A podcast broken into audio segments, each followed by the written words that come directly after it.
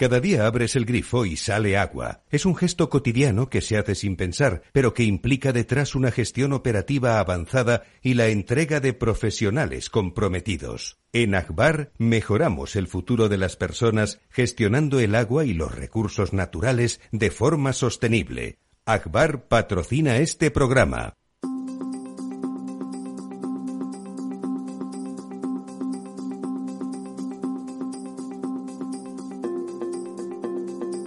El Estado Ciudad, con Ramiro Aurín y Diego Jalón en Capital Radio.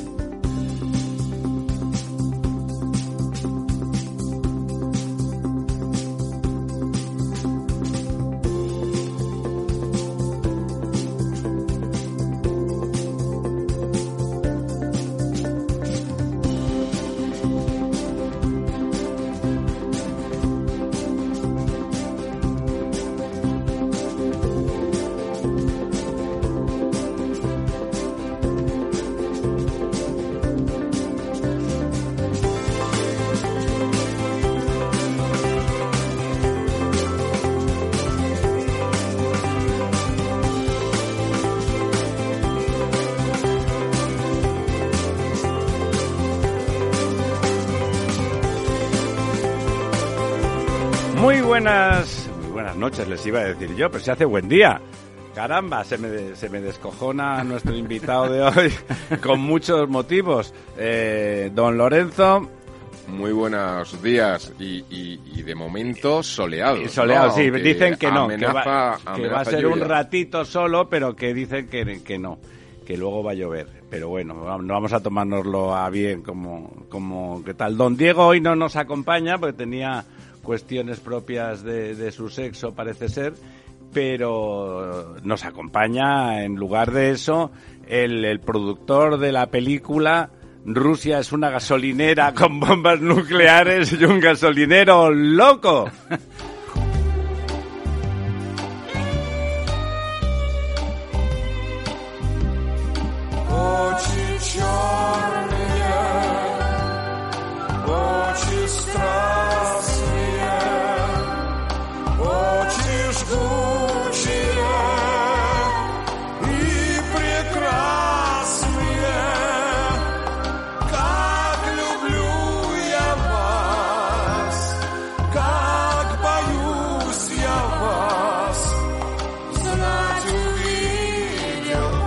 Seguro que esta versión a usted que le gusta que las cosas... Don José Luis, es que no se los he dicho, pero el productor de esa película estupenda, que, no es broma, ese título es suyo, eh, es don José Luis González Valvé. José Luis, querido amigo. Buenos días. How are you? Very, very well, Manuel. Dice usted lo mismo que don, que don Ramón Tamames cuando le digo eso. de how are you. Puedo decir fine. fine, fine, ¿no? Que diría Aznar con un acento manifiestamente mejorable. Bueno, aquí estamos en, bueno, no sé, se puede empezar por tantas, por tantas cosas. Perdona que haga un. Eh, por favor, haga usted un inciso. La, no, la música que sonaba me ha traído a colación. Ojos negros, quiere decir. Sí. Eh, eh, me ha traído a colación el recuerdo de Doctor Sivago, la película que. A mí también, ¿eh? Es verdad, sí, que, que, está que quizá para muchos españoles de mi generación y de algunas de alrededor de la mía, eh, está en el subconsciente de lo que es la imagen de Rusia o la imagen de la Rusia que tenemos, ¿no? Y ya sabéis que una gran parte de Doctor Sivago se rodó en España. Sí, sí, La presa que sale es Aldea de Ávila, es, que es una presa en el Duero, es una, presa, espectacular. Y eh, la casa de Polinia, esa que sale, es Soria. Y cuenta, yo he oído a alguno que llegó a Soria en esos días en el tren y vio todos aquellos rusos bailando y aquello dijo, pero ¿qué ha pasado aquí? Está la cosa muy mala, ¿no? Y eso era en la época de Franco, claro. Sí, sí, era debía ser, no sé, finales de los 60 o principios de los, 70. Claro, aquella era una imagen de Rusia romántica en realidad, ¿no? Dice Woody Allen, hablando de Rusia, que eh, le que, que hay, todos tenemos una imagen literaria de Rusia, que es una imagen que admiramos generalmente, porque hay que reconocer que la literatura rusa es fantástica, que refleja eso que algunos llaman el alma rusa y la música rusa, es espectacular. Pero claro, eso refleja el pensamiento, las sensaciones, los sentimientos de una cierta élite rusa, pero lo que no hemos sabido nunca... Muy afrancesada, Muy afrancesada, porque ya sabéis que hablaban francés en, sus, en En la intimidad, en la intimidad. Pero lo que no hemos sabido nunca es el pueblo ruso. ¿Qué pasa? ¿Quién es el pueblo ruso? Es un pueblo sometido siempre, Totalmente, totalmente, ¿no? Y, y realmente eh, eh, cuando Lenin lanza el mensaje al campesinado ruso, no había Instagram ni había Facebook. Hoy Para ponerlo a hoy Sería, hoy sería mucho más complicado, ¿no? Pero lo cierto es que a lo que voy es la gran disrupción que hay entre la imagen ideal que tenemos de la Rusia literaria, imaginaria, que Woody Allen también admiraba, pero al Woody Allen le pregunta luego, dice, yo lo comparo un poco con la, con la muerte, con la imagen que tengo de la muerte, que cuando la veo cerca le digo, pues mire, casi mejor que no venga ahora, ¿no? ¿Os acordáis de, los últimos días de Boris Grushenko, ¿no? el, supuesto revolucionario. Esa, bueno, las revoluciones siempre tienen una imagen romántica y en la práctica suelen ser una cosa particularmente sangrienta, ¿no? Sí, pero fíjate que además esta revolución que se basa en el, manifiesto comunista de la, la religión es el opio del pueblo, eh, cambia la religión por la ideología. Es decir, y, es otra religión. Y es otra religión con nuevos sacerdotes mucho más eh, encumbrados socialmente, a pesar de. Políticamente. y políticamente, fijaros que todavía en Rusia hoy hay un carril en las avenidas y en las esas para que circulen las autoridades. O sea, la, el, a pesar de ser de pretender una sociedad sin clases, la marca de clase que introduce la, burocracia, eso sí que es una casta. la inteligencia, es mucho más fuerte que la que o muy parecida a la de los zares, por entendernos, ¿no? Enormemente. Es decir, en realidad no cambia, es como el confucianismo y el comunismo chino, se parecen muchísimo. Sí, sí, sí, ¿Eh? pero yo creo que incluso más dura porque hay un aspecto que se liga mucho a la imagen que tenemos de Rusia y que lo estamos viendo ahora en la lamentable invasión de Ucrania, que es la crueldad. ¿No? La crueldad. Sí, son capaces Sabéis que Iván el Terrible mató a su hijo de una bofetada, o sea... Menuda hostia, con perdón. Y que, y, que, y, que los zares, y que los zares, cuando saludaban a los embajadores extranjeros, tenían al lado un serván con una jarrita de agua y una toallita para lavarse las manos cada vez que le daban la mano a un extranjero. Es decir, no querían contaminarse con... Y, Catalina la Grande, que estuvo en contacto con Didegot y con... Se llamaba así porque medía metro 98, ¿no? y con algunos de la ilustración... Eh, eh, se carteaba con ellos y, eh, dialogaba con ellos, pero vino a decir que, claro, que si aquello las ideas de la ilustración las ponía en marcha, se acababa su imperio, ¿no? Entonces, bueno, mm, creo que seguimos igual. Creo que Rusia sigue siendo un país en el que hay una casta, muy, muy, muy marcada y que controla y que menos inteligente que antes. Pues no lo sé, pero hay una casta y que y que el pueblo ruso pues seguimos sin saber qué es lo que pasa. Fíjese, es interesante porque probablemente Catalina la Grande se equivocaba con la ilustración, porque el comunismo no es más que el cristianismo pasado por la ilustración. Sí, más o menos. Es un de cristianismo primitivo, no, no la iglesia que es un aparato de poder, digamos, que tiene que gestiona la religión, pero gestiona otras cosas y, muy grandes y muy bonitas, ¿no? Incluidas incluidas algunas de las obras de arte más importantes de, de, la historia de la humanidad. Pero, pero es verdad que el pueblo ruso siempre ha sido un pueblo sometido a regímenes muy crueles y el carácter no se cambia fácilmente, claro. No, es verdad. Iván el Terrible, sabéis que dejó ciego al arquitecto que hizo San Basilio porque no quería que hiciera otra igual. Eran gente realmente de amistades peligrosas que decía el otro, ¿no? Me, recuerda mucho eh, algunos compañeros nuestros de profesión, ingenieros que han trabajado, trabajaron en Venezuela y me decían que en época de Chávez la prueba de carga de los puentes y viaductos de carreteras se hacía con todos los ingenieros debajo.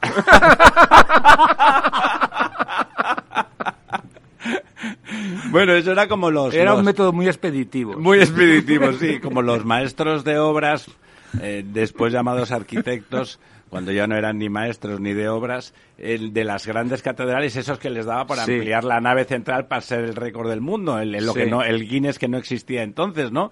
Que el día que tenían que quitar el andamiaje y estrenarlas, la mitad se suicidaban porque estaban acojonados, ¿no? Realmente pensaban, ¿sabes que y si no? la más grande del mundo es San Pedro de Roma y, estando allí os habréis fijado que en el suelo están marcadas hasta dónde llegan las otras, ¿no? La, La segunda es San Pablo de Londres, que está marcado allí, que llega como San Paul, ¿no? San Paul, sí. Y la tercera es la Catedral de Sevilla que eh, el Cabildo de Sevilla cuando se reunió Pero era eh, lo, hicieron ya en la, en la, en la, en la época cristiana o era la, la mezquita No, no, era la Catedral de Sevilla, se hizo en la época cristiana, lo que pasa es que se aprovechó la torre, que era una torre de mezquita, que es la, la Giralda. sí. Pero eh, cuando la hicieron el Cabildo dijo, vamos a hacer una catedral que nos tengan por locos de tamaño que tiene, ¿no? Y está marcado en San Pedro de Roma que yo recuerde está marcada la de St. Paul de Londres, que es la segunda más grande, y la Catedral de Sevilla, que es la tercera más grande del mundo. La San, Paul es mucho más reciente, ¿no? Por Sí, St. Paul es, de Rouen, es de Christopher Rouen y es del siglo XIX, creo recordar, sí. No, es del 18, ¿no? El 18, 18, sí, probablemente 18, tienes razón. La de Sevilla es una catedral eh, gótica, o sea Sí, es del 16, ¿no? Sí, 14, 15, 16, supongo que tardarían tres siglos en Ya puestos. Bueno, como no está don Diego, y es un tema del que además también queremos hablar, bueno, como ya se han dado ustedes cuenta, con don José Luis se puede hablar de lo que uno quiera y con fundamento, que diría Arguiñano, ¿no?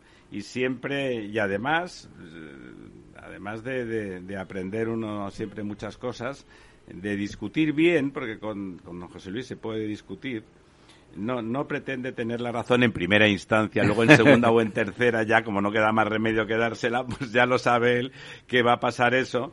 Pero y además, como también se han dado ustedes cuenta, se lo pasa uno estupendamente y se pasa el rato riendo a calzón quitado. Aquí como estamos en la radio de quitarnos el calzón nada, porque estaría mal visto. Pero, pero bueno, muchas gracias, don José Luis, por venir. Además, lo vamos a adoptar. Un placer. Aunque ya tiene familia de todo tipo y condiciones, o sea que digamos que no, no es huérfano ni nada por el estilo. Pero a pesar de eso, lo vamos a adoptar y lo vamos a tener con nosotros en nuestras. No en nuestro regazo, porque es más alto que don Diego, que don Lorenzo y que yo, pero ese pequeño detalle de mal gusto que es el único que le adorna, el de ser más alto que los demás. Bueno, pues eh, ya saben ustedes, ahora está de moda comentar cómo están los pantanos y la reserva hídrica del país. Nosotros lo llevamos haciendo desde hace años porque siempre nos pareció importante, siempre nos pareció que en España, hasta cuando llovía bastante, llovía poco y además tiene la mala costumbre de llover con muy mala leche. ¿Eh? y, que, y, donde no se puede aprovechar prácticamente, que es cuando, eso de cuando dicen, ah, ha llovido 100 o 150 litros por metro cuadrado. Pues nada, eso es una desgracia porque toda esa agua se va muy rápido porque la parte de arriba se empapa enseguida, lo demás corre, corre, corre, la escorrentía. Y además suele pasar eso en la costa, que es donde no se pueden recoger eh, el agua en los embalses. Bueno, dicho, dicho lo cual, pues nada, seguimos a pesar de que en el norte eh, ha llovido y en el Levante ha llovido, bueno, ha, habido unas, unas cuantas torrenteras al uso, ha seguido bajando el conjunto de los embalses del país. Eh, hemos perdido 148 hectómetros cúbicos que me, dirán ustedes, bueno, ¿y eso es mucho, es poco? Bueno, Madrid consume 600 hectómetros cúbicos al año. Bueno, pero es pues la cuarta parte que se haya perdido en una semana, la cuarta parte de lo que consume Madrid, o, un, o algo más de un embalse eh, medianito, pequeño, mediano, como, como Ribarroja, por ejemplo, pues no es, no es cosa menor. Y que conste no ha sido de los de las eh, semanas que hemos perdido más. Hemos perdido el 0,3% llovió la semana anterior y algo... algunas semanas hemos perdido el 1 y algo más o sea ya sabéis que en España si no hubiera presas se aprovecharía el 7% del agua que llueve. Yo lo digo siempre y con presas se aprovecha entre el 30 y el 40% efectivamente lo cual quiere decir que somos un país viable gracias a las presas sensu estricto ¿no? y claro hay un dato que aunque nos asustamos con razón por la posible escasez de agua para el consumo domiciliario, realmente el gran consumidor de agua es el regadío. Es decir, claro, más del 80% del agua en España se consume. el 80%, lo, el 80 lo consume el, regadío. El 15 sería la boca y el 5 la, industria, ¿no? Que además la industria, la verdad es que, como siempre, cuando hace falta en las pilas, se las pone y ahorra muchísimo, y empieza a reciclar, ¿no? Es verdad, yo siempre decía, porque en, realidad en España el, suministro de agua potable a domicilio es una especie de milagro. Es decir, que en, que en el sureste español tú hablas el grifo y tengas 110, 120 litros por habitante y día, es algo así a un precio muy asequible, a dos euros, dos euros y pico el metro cúbico. es algo así como si los habitantes de Ámsterdam le dijeran a su ayuntamiento, oiga, deme usted 3.000 horas de sol al año a un precio razonable, porque allí no hay sol y en Almería no hay agua. Quiero decir que de alguna manera se ha conseguido es un eh, milagro. Es un milagro, es un milagro. Milagro tecnológico. Claro, cuando uno vuela encima de España se da cuenta que es un país amarillo-marrón, no es un país verde. Tú, en cuanto cruzas los Pirineos ya todo empieza a ser verde. No, depende de la época del año, ¿eh? Sí. Hay épocas que es bonita. Sí, la primavera es verdad, es verdad. Bueno, verde y ahora amarillo por la colza, pero lo cierto es que... Sí, el, trigo, por ejemplo, en Castilla se ve Sí, pero en general es un país amarillo-marrón. No es sí, lo es. Como es California o como es Australia, es decir, que no es ninguna excepción. Pero lo cierto es que, aun siendo un país amarillo-marrón, se consigue dar una dotación muy razonable de, litros por habitante y día en toda España. Y en general, la verdad es que los españoles han ido mejorando su mejorando su, su uso del, del sí, agua. Sí, su uso razonable. Del somos una gente bastante razonable en el contexto europeo. Seguramente somos de los más ahorrativos. Sin olvidar que recibimos o recibíamos o recibiremos 80 millones de personas todos los años de turistas que no tienen adicionales que no tienen las pautas de consumo español. No, no, que suelen ser bastante más salvajes al Más derrochones con el agua.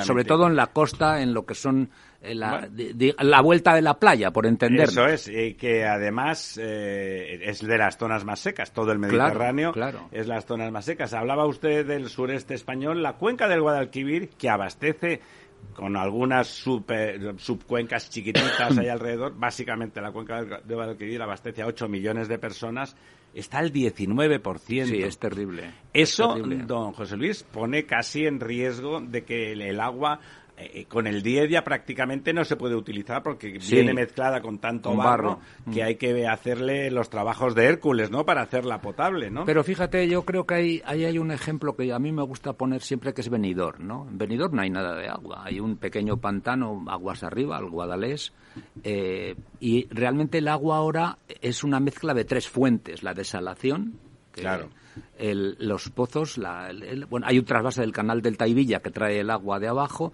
y lo del pantano, ¿no?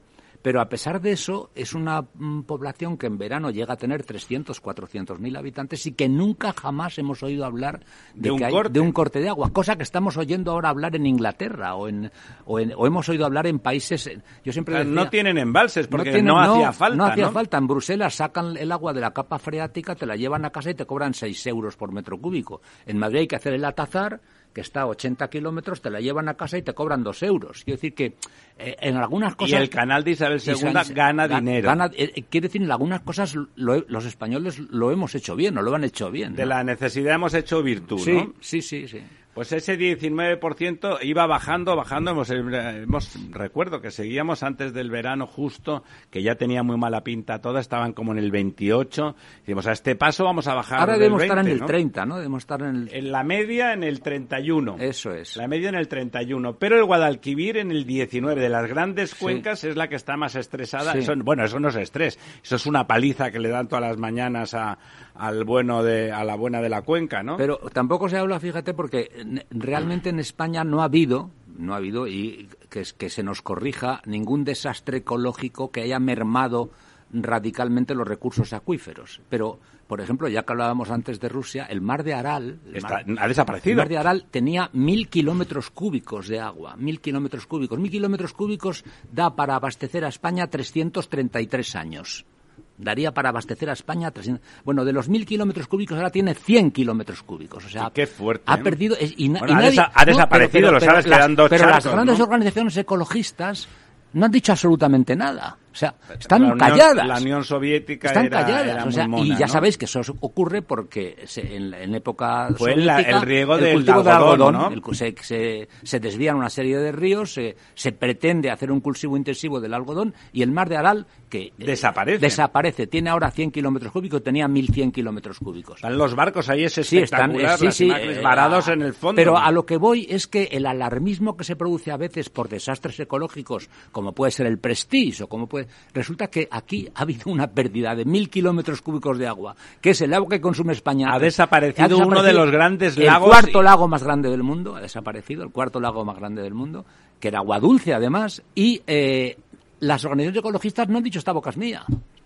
No, no, y además las fotos yo les recomiendo a los oyentes que lo Sí, lo hay. Está en internet, hay, eh, la evolución se ve muy bien de cómo se va contrayendo. Hay un artículo, hay un artículo de Pedro Cáceres en el Ágora de hace un par de años, muy bueno, lo, lo, visitó él y el artículo merece la pena, está ahí, está ahí, las fotografías son terroríficas. Sí, yo he estado allí también porque hubo una misión de Naciones Unidas hace como siete, ocho años que pasó absolutamente desapercibida para ver qué se podía hacer, realmente no se puede hacer casi nada, no se puede hacer nada. Dejar de regar y que se vuelva a llenar, claro. Está al noroeste de Uzbekistán, en realmente... Eh, sí, ahora es Uzbekistán. Es Uzbekistán, básicamente, es pero lo vació la Unión Soviética. Lo vació la URSS, efectivamente. Eh, ya sabéis que todos esos países, los TANES, los que llaman los TANES, Uzbekistán, Kazajstán, Turkmenistán, Kayikistán, etcétera, eh, dicen que eh, eludieron el islamismo por el vodka,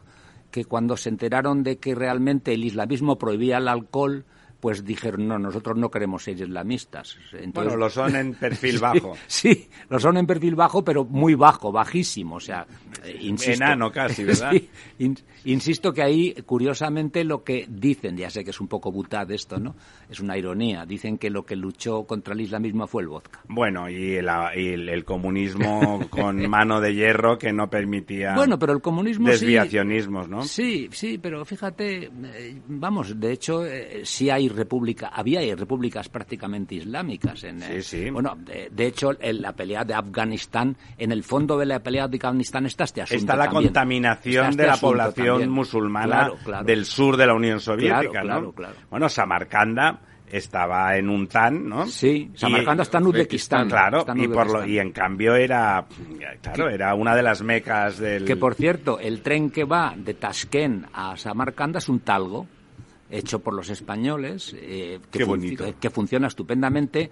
La vía no está demasiado mm, mejorada, el, el, material móvil, que es un talgo, sí, y entonces, bueno, tú vas de Tasquén a, a Samarcanda, pues en poco, como en tres horas, una cosa así, y, eh, y es un talgo, es un talgo en, en, Samarcanda, sí, sí. la avenida que sale desde la estatua de...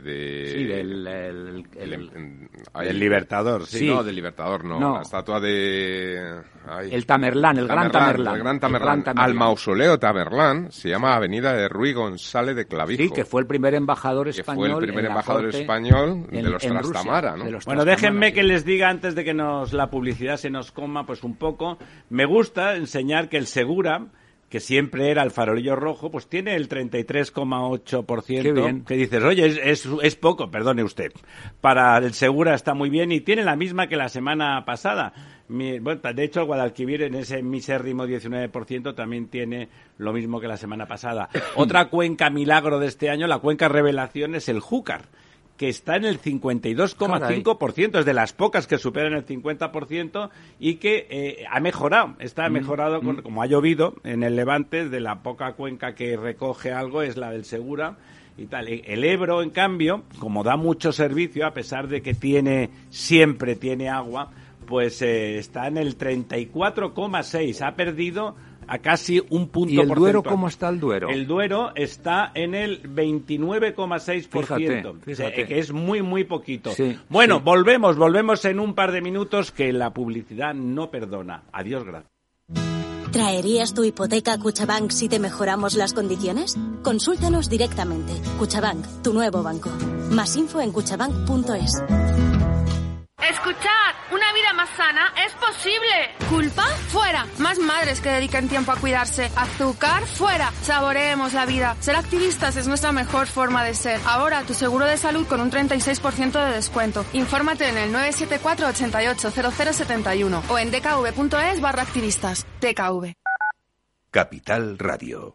Gráficas Naciones. Más de 50 años de experiencia en el sector de las artes gráficas. Apostamos por la última tecnología tanto en impresión offset como en digital y gran formato. Realizamos todo tipo de impresión. Tarjetas de visita, folletos, libros, vinilos, decoración y montaje de stands. Más información en el 91 629 2145 o en gráficasnaciones.es.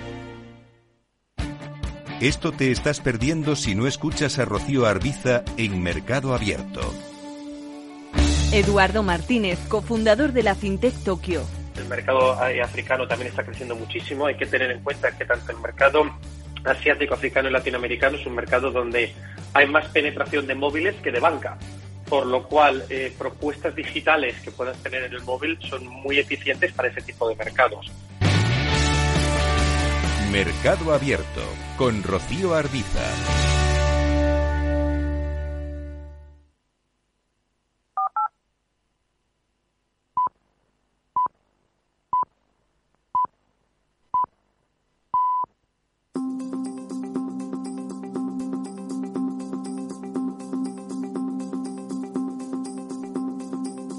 El Estado Ciudad, con Ramiro Aurín y Diego Jalón en Capital Radio.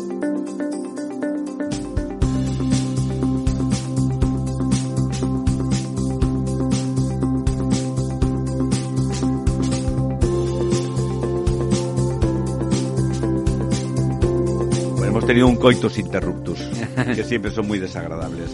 Nos preguntaba don José Luis por el Duero. Él es, él es zamorano, por lo tanto la pregunta, además de que el Duero es una cuenca fundamental, pues además había intereses particulares como las que tiene don Lorenzo con el pantano de San Juan, del cual hoy no le, no le voy a dar razón porque mi resumen sobre los pantanos es, más exacto, es más escaso que el de don Diego. Pues el Duero esta semana tiene el 29,6, o sea, ya por debajo del, 30, Y, el, y ha perdido una décima con respecto, a pesar de las lluvias, ha perdido una décima con respecto a la semana pasada. El Ebro, decíamos, había perdido casi... Y el Tajo no me parece que lo hayas dicho, ¿no? No, no lo he dicho, no. El, Tajo está en, está en el 35% está en el 35,3%, pero ya sabéis que el Tajo es muy desigual, ¿no? Mm. La cuenca media, alta y la cuenca media baja es muy distinto. En la media baja hay unos enormes pantanos que normalmente retienen bueno, y aunque bajen, en realidad quiere decir que hay miles de metros cúbicos todavía ahí, ¿no? Sí. En cambio, en la cuenca alta, los que abastecen el trasvase Tajo Segura, la verdad es que la situación pues es bastante más lamentable. En la otra gran cuenca en un estado paupérrimo es el Guadiana. ¿eh? El Guadiana que está en el 23,2, que claro, como ya no es el último, pero que ahí Además este año ha habido, vamos, yo por lo menos lo he seguido por los medios, ha habido alguna mm, revisión del acuerdo hispano-portugués de las aguas de la Albufera, el, convenio de, la Albufera. Sí, pero no solamente de, por ejemplo, el de la Serena, el gran pantano de la Serena o el otro Alqueva, ¿no? Se llama el Alqueva, sí. El gran pantano que ha ido al Guadiana y, y Alcántara. Alcántara, pero pero Alqueva y, y Serena más o menos son Alqueva es compartido, claro con Portugal, ¿no? que es el embalse más grande de Europa, por cierto, el de Alqueva, que es del Guadiana. Entonces creo que ha habido una revisión de, de los convenios hispano-portugueses. Alguno de ellos... El para que pase agua, claro. Sí, para que pase agua. El, alguno de ellos, el del Duero, por ejemplo, el del Duero se, se hace en tiempos de Primo de Rivera y del Conde de Guadalhorce, como Benjumea, como ministro de Obras Públicas. Y... Eh, en el convenio establecido se dice que tiene que haber un que si hubiera alguna que dirimir algún conflicto se nombraría un perito del Politécnico de Zúrich, que sería un, ingeniero del Politécnico de Zúrich. No ha habido nunca en los años, que ya casi va a hacer 100 años de eso, debe ser del año 23, una cosa así, 1923, no ha habido nunca ninguna, ningún conflicto. No, el, convenio de la Albufera y en, general las relaciones entre España y Portugal en términos hídricos, pudiendo haber sido conflictivas, que le pregunten a Tayikistán las amenazas de guerra permanente que tienen a ese respecto, han sido muy buenas, ¿no? Sí ha, habido mucha razonabilidad y una razonable solidaridad, a pesar de que nosotros tenemos una batería de pantanos a, pie de frontera Pero están todos, hechos, están todos hechos con el acuerdo portugués. ¿eh? Claro, claro. ¿eh? Y, con los caudales que pasan también regulados y pactados. En, en las cuencas internas de Cataluña, que ya saben ustedes que no son muy grandes, no sé si eran 600 hectómetros cúbicos en total, están en el 37,1, lo cual quiere decir que tienen como 200 hectómetros, lo cual que abasteciendo eh, a toda Cataluña prácticamente, menos el sur que tiene algo del Ebro, pues es poquito, ¿eh? es francamente poquito. Piensen en los tres millones eh, y medio de la conurbación barcelonesa. Claro. El norte, el norte, aunque son cuencas muy chiquititas, pues están bastante llenas. El, el, País Vasco, el 71, el Cantábrico Oriental 67, el, el, Occidental 55, casi 56, y las gallegas, que era más delicado, que no están bollantes, están en el 41,5, han perdido pero a pesar de que han perdido algunos de los pantanos de los más pequeños, que además son de los que abastecen a algunas poblaciones, pues han mejorado porque ha llovido bastante esta semana pasada. Eh, bueno, ahí están eh, Galicia, Costa 47, casi 48, pero perdiendo casi un punto, o, casi dos, perdón, Galicia Costa casi dos puntos. ¿Qué, pasa? Son azudes, no son embalses propiamente, son azudes para retener y abastecer. Acostumbrados a que llueva, cuando no llueve a estos les pasa, en Galicia pasa lo que en el Reino Unido. Sí, es verdad. Que como ha llovido siempre, la, recogida de agua era como... más descuidada. Era cotidiana y a la que hay un problema, pues, pues bueno, ahí estamos. O sea, seguimos perdiendo. Prometen que va a llover mucho esta semana. De hecho, hoy bueno, noviembre. Dicen que viene un noviembre lluvioso. Eso dicen. Ojalá que sea, ¿verdad? Ojalá. La semana que viene se acaba el mes y a partir de ahí y dicen que se va a reponer. más del 26, que es el miércoles, creo recordar. Más nos vale. Todo, Más nos vale, porque si no está la cosa eh, muy mala. Eh, tenía, tenía aquí una cosa, estaba leyendo, aunque no es, eh, bueno, no es exactamente de nuestro negocio. Ah, bueno, pero antes de, esa otra cosa más filosófica, que como veo aquí a don José Luis me da ganas de hablar de cosas raras, pero usted que conoce a todo el mundo, eh, Villarmir que monta la empresa cuando tiene 60 años ya, ¿verdad? Sí, sí. Y de golpe, como es un tío muy capaz, aunque está muy pagado de sí mismo, la verdad es que es una persona muy capaz y monta un, imperio como HL, la convierte en una de las principales constructoras de España y se convierte en una multinacional que trabaja por todo el mundo. Finalmente se arruina y ahora, bueno, salía en el confidencial que los hijos pierden 920 millones de euros por el derrumbe del imperio familiar. Pero yo creo que eso se refiere a la baja de cotización de los activos. Claro, claro, Yo creo que todo el mundo ha perdido. Es decir, eh, si se echa la cuenta de lo que ha perdido Amancio Ortega en Inditex, seguramente sale mucho más porque la cotización de Inditex ha debido Bueno, pero hay cosas que han tenido que vender. El OHL está hundida, ¿no? Pero fíjate que es que, eh, aunque has mencionado, y tienes razón, la, negocio de construcción no solamente tenía, o tiene, no lo sé cómo están ahora los negocios de construcción, eh, tenía minas de silicio, por ejemplo. Era, era uno de los grandes... Eh, tenedores de, de, silicio en España. De hecho, yo recuerdo haber estado en una ciudad china con el entonces ministro Sebastián y con Villarmir en Chengdu eh, donde él iba a hacer seis o siete presas precisamente para poder mm, fabricar silicio, porque la fabricación de silicio requiere mucha agua y él eh, iba a hacer unas presas para fabricar silicio. Ya sabéis que el silicio es el material básico de los microchips. De los microchips, sí. Pero eso no con OHL, ¿no? Eso, era eso se llamaba Ferroatlántica. Pero era también de él. Era, era, era del grupo. Era del grupo y tenía una gran mina de silicio que debe de seguir. No sé cómo estar ahora en Orense. Eh, pero a lo que voy es que el silicio, como le pasa al litio, como le pasa al tantalio, es de esos mm, va a ser una especie de nuevo petróleo, porque realmente la ya lo son, ya lo son, ¿no? Pero la fabricación de microchips eh, lo requiere como la fabricación de teléfonos móviles requiere los litios, el tantalio o las baterías de coches requieren el litio, que ya sabéis que hay una gran mina en Cáceres que está en este momento en cuestión. Pero que no, no está en cuestión, dicen que no la quieren explotar porque estropearía el paisaje. Bueno, no, es que vamos a ver, el asunto es, es complicado, es una gran mina de litio que está muy cerca de la ciudad de Cáceres, como a tres kilómetros. Está demasiado eh, cerca. Está demasiado cerca de la ciudad de Cáceres y lo que no acabamos de los ingenieros no acabamos de hacer llegar a la sociedad el mensaje de que hoy cualquier cosa se puede hacer sin agredir el medio ambiente. Se puede hacer bien. Se puede hacer bien sin agredir el medio ambiente. No, hemos sido capaces de transmitir ese mensaje. Eso lo decía Fernández Ordóñez cuando empezó a salir el tema, él que era un hombre muy cuidadoso, cuando empezó a salir el tema del medio ambiente dice, bueno, si es que esto del impacto ambiental consiste en hacer el proyecto bien, ¿no? Claro, pero hoy hay un, proyecto con impacto ambiental evidente es que está mal hecho, claro, Claro, como proyectista. Eh, ponía cara de que a él no le hacía falta que le vinieran los curas a decirle las cosas. tiene razón, es cierto. Nosotros hemos estado educados siempre en que un proyecto debía incorporar como un elemento esencial el respeto al medio ambiente donde se desarrollaba. Y el paisaje. Nosotros éramos muy intervencionistas. Hoy hay, alguien que escribe en algún periódico diciendo que lo sagrado es el hombre, no la, no la naturaleza. Es decir, que. Eh, y, creo que este. bueno, las dos cosas, ¿no? Mm, ya, pero. El hombre sin naturaleza no es hombre, ¿no? Ya, pero lo que está claro es que la naturaleza sin hombre a nosotros no nos interesa, eso es evidente. O sea, al otro es más discutible, pero la naturaleza sin hombre creo que no le interesa a nadie, ¿no?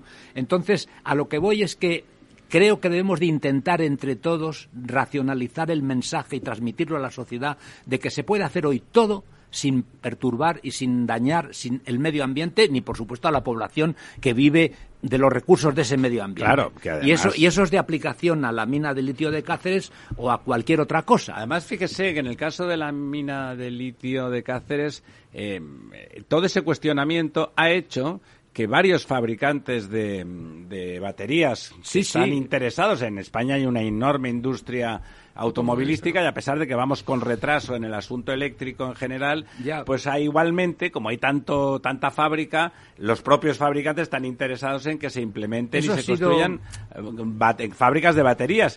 Y han desechado Cáceres porque están dando mucho la tabarra. Yo no creo que lo hayan acabado de desechar. Lo que pasa es que efectivamente el conflicto mm, perturba, ¿no? Es que en el norte de, del Portugal fronterizo con Galicia también hay mucho sí, ¿no? Y en Alemania y en eh, quiero decir que y en eh, hablo por la hablar de la península ibérica, pero, ¿no? Eh, realmente la historia de la industria del automóvil en España es un tema para reflexionar porque como sabéis, es una industria, probablemente la industria más potente en este momento de España, que Sin duda, ¿no? producíamos dos millones de, automóviles en los tiempos buenos. De repente, en el año 18, eh, una ministra dice que se le han acabado los días al 10, que el diésel tiene los días contados, inmediatamente cae la venta de automóviles en España un 35%. Con una inteligencia por parte de la ministra. Y, esa, esa incertidumbre en el eventual comprador del coche no se ha terminado, no se ha terminado. Todavía todos lo sabemos, es un reflejo casi personal. No sabes qué coche comprarte en este momento. Estás, de hecho, mm, eh, eh, los eléctricos, el problema que tienen, como sabemos todos, es la autonomía. Eh, para, para un ámbito urbano son muy buenos, son, pero lo solo mejor, para un ámbito Son lo mejor, pero si te quieres ir de aquí a la Costa del Sol, mm, ya, ya, estás, mm, fastidiado. ya estás fastidiado porque tienes antes que estudiar dónde están los puntos de recarga. y tienes que pasar Que cuando llegues al punto de recarga no haya nadie que esté más o menos libre. Tardas en cargar dependiendo de la potencia del punto de recarga. Bueno, en resumen.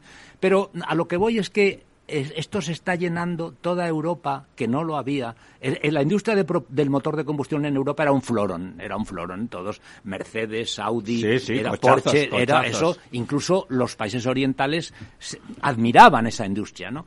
El ministro chino del automóvil es un ingeniero que trabajó en Audi y es el que ha desarrollado un poco toda la industria china del automóvil eléctrico. Ahora sabéis que ha comprado Volvo, que es Polestar, sí, sí, sí. y entonces y, y, realmente eh, cuando viajas ya no tanto por España, por otros países europeos, te das cuenta que la mayor parte de los coches que se venden ahora son orientales, son coreanos y empiezan a venderse chinos también, menos japoneses porque Japón se, se lió a la industria al híbrido y menos al eléctrico puro.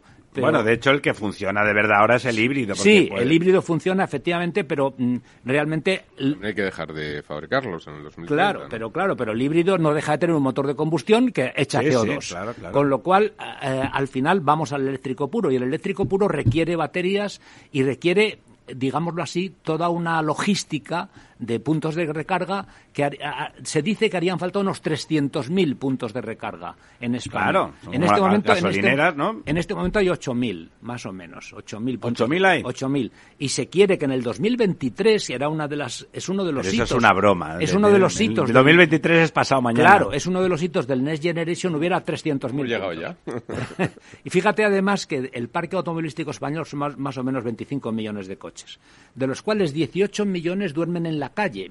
Es decir, que esos... no pueden enchufarse. es, no tienen enchufe en casa y requieren enchufes públicos, ¿no? Entonces, bueno, ese es un problema que... Bueno, es que las ciudades, nuestras ciudades, no tienen... Hay que cambiar la red entera para darles de, comer a esos coches. Sí, sí, sí, está hay que redimensionar. Y luego, claro, hay una serie de aspectos que no, que no, se, no parece que se han tenido muy en cuenta. Por ejemplo, ¿qué ocurre si se produce en una salida de fin de semana o de puente grande un atasco gigantesco en los que los coches eléctricos están tres horas o y cuatro... Se quedan sin y batería. se quedan sin batería eh, 200.000 coches eléctricos. O lo que ha ocurrido ahora Estados Unidos, en Miami, con el huracán, que han sido afectados. En, claro, Florida, pero...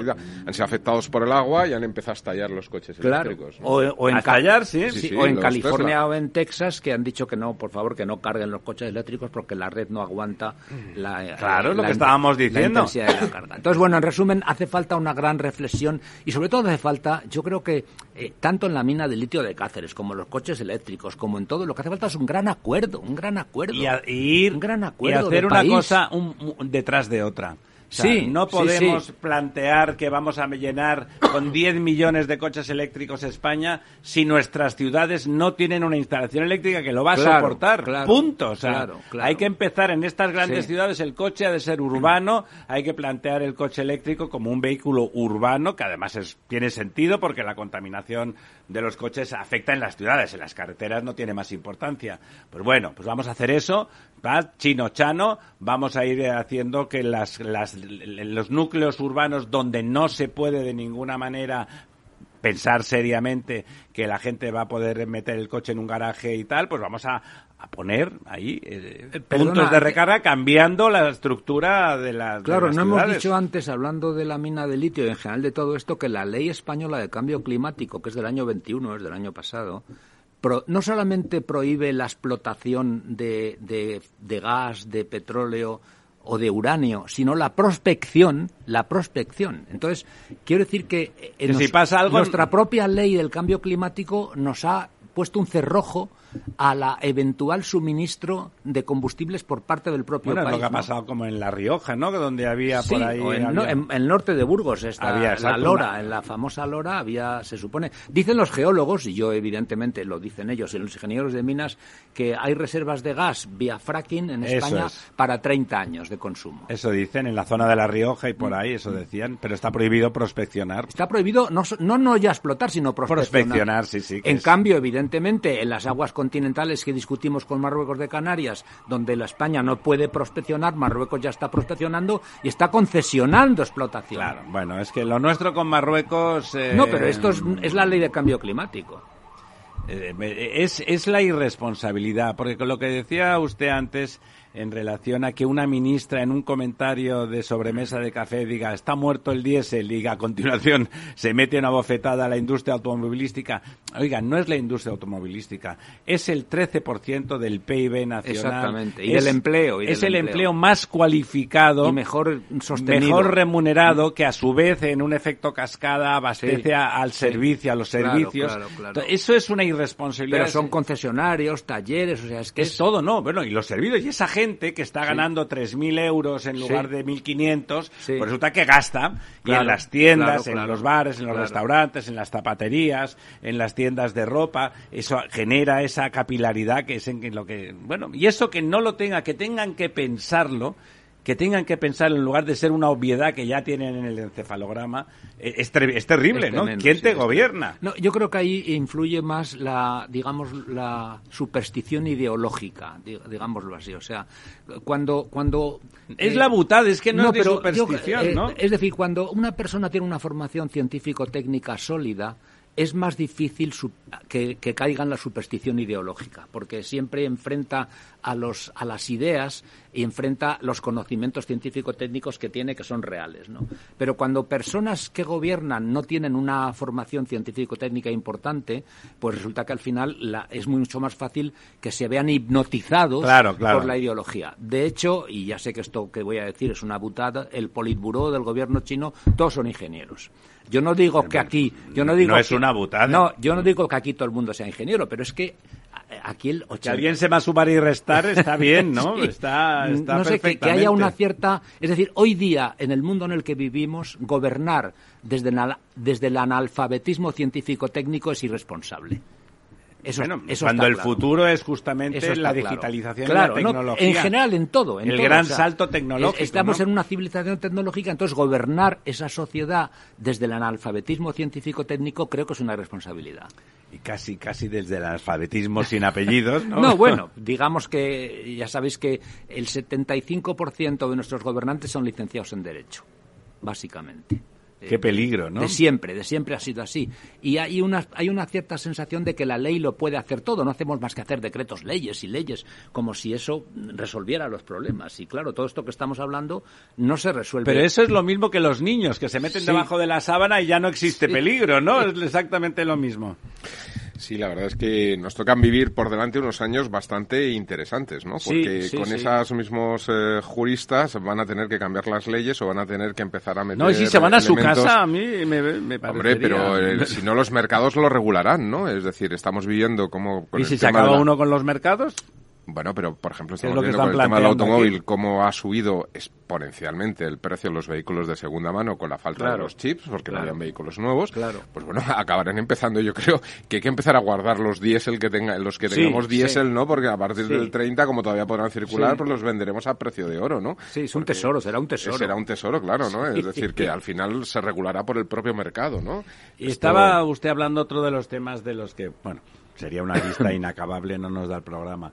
Pero uno de los temas que además aquí nos gusta comentar, no, no, nos gusta, porque lo que hay que comentar es terrible. Los fondos Next Generation que todo es bla bla bla porque no se ejecutan. Estamos en el 16%, creo. Es que hay una algo que no se dice es que hay una enorme dificultad. Ya no hay tanto un problema mm, de gestión o político, sino una enorme dificultad para gestionarlos. Voy a poner un ejemplo. Porque no quieren contratar a, consultoras que lo puedan llevar adelante. Pero voy a poner un ejemplo que creo que aclara la cuestión. O sea, una cosa es gastarse un fondo Next Generation en hacer una autovía o un AVE que, está claro. que lo hace un ministerio que tiene establecidos sus protocolos, sus proyectos, sus pases, sus trámites y lo hace en más o menos tiempo, pero lo hace. Y otra cosa es convocar un concurso de ayudas para mejorar las ventanas y la eficiencia energética en una comunidad autónoma que eso requiere que se presenten miles de... Primero, que la gente se entere. Segundo, que, que hagan proyectitos... Uno, hacer la difusión adecuada. eso. Segundo, que hagan proyectitos más o menos asequibles y que no les cuesten mucho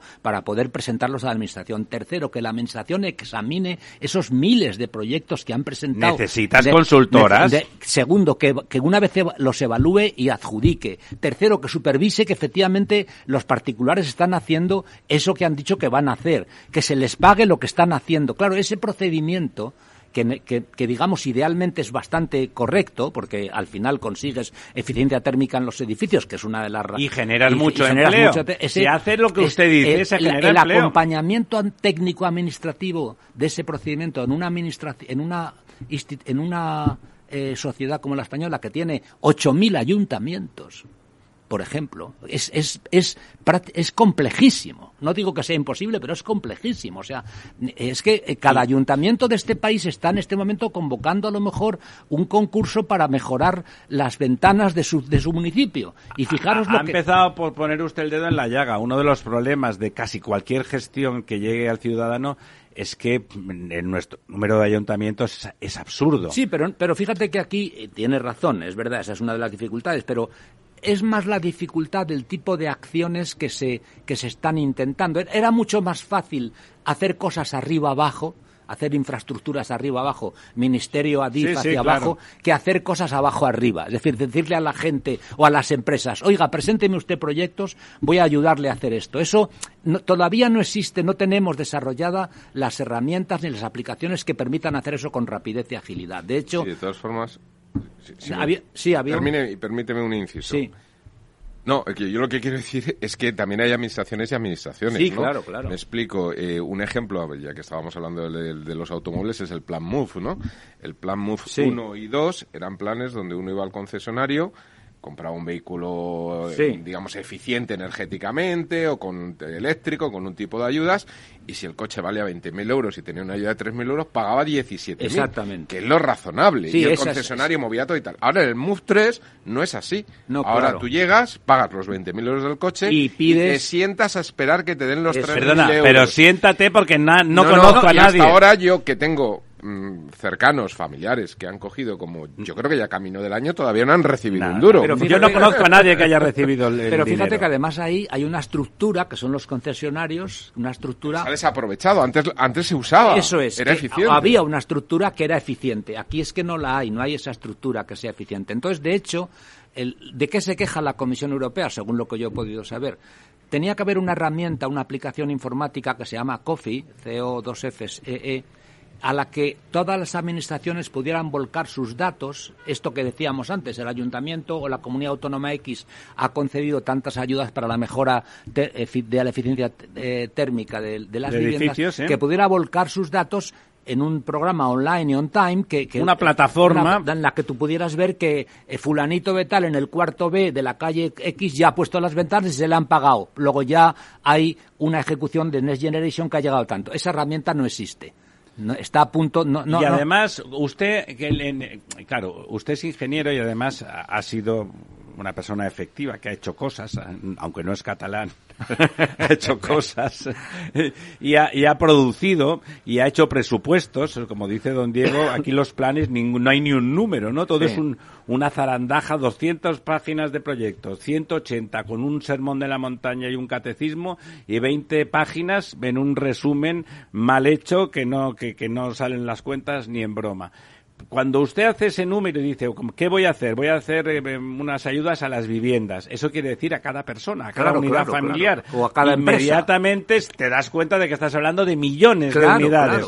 Por lo tanto, inmediatamente te das cuenta de que eso, por un lado, puede generar un enorme flujo económico eso es, muy positivo. que es muy que es muy bueno. Y lo segundo es que tienes que canalizarlo. No puedes decir que eso va a funcionar vía una administración que nunca lo ha hecho. Claro. Tienes que inmediatamente habilitar un montón, pero cientos de consultoras de diversos tamaños que articulen esos, que tengan interés económico en que eso llegue a buen puerto y que cobren por éxito, claro. claro, Y por lo tanto va a ocurrir, porque las consultoras cuando tienen que, que funcionar por éxito, funcionan y van a ir y van a ir a, esa, a esa comunidad de vecinos y decir, mira, esto a ti, presentamos esto, si yo me ocupo. Existe ese canal, las consultoras quedan habilitadas, hay una superconsultora o dos que, que desde los ministerios gestionan eso, no, no le cae el muerto a Juanito Gómez que de golpe mira a los Next Generation como si fuera su suegra que viene a pasar las vacaciones de Navidades en casa.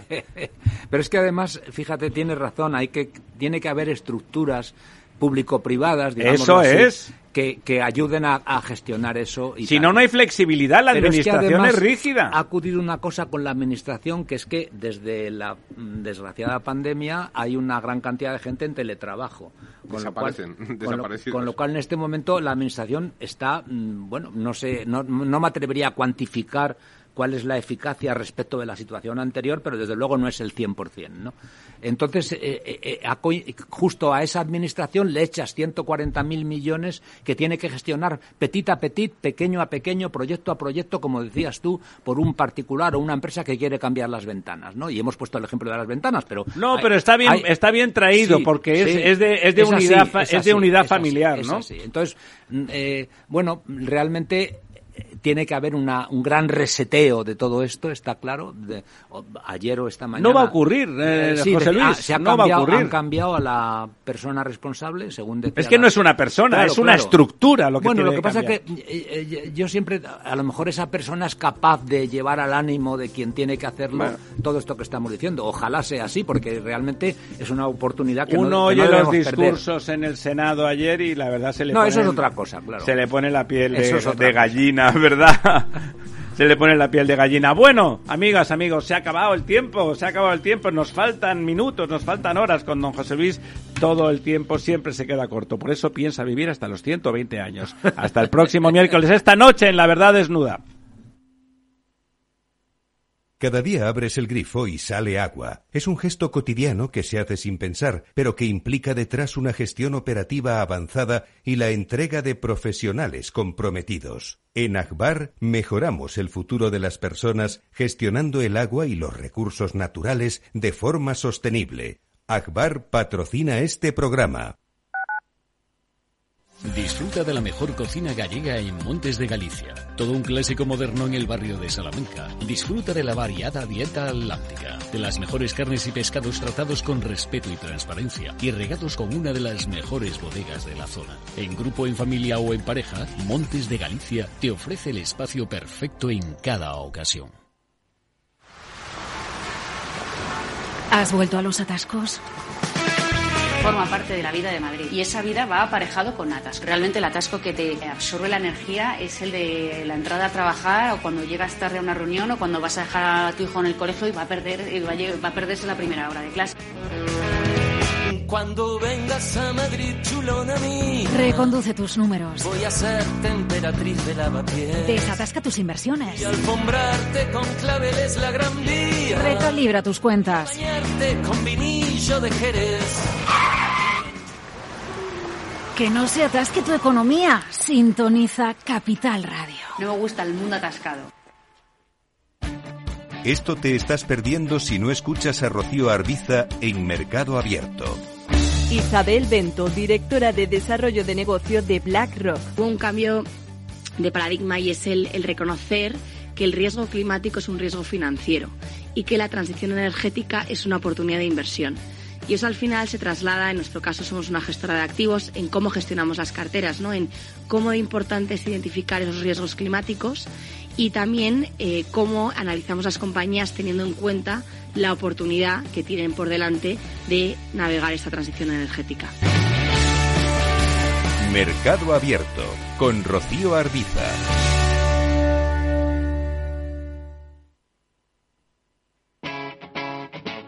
Capital Radio.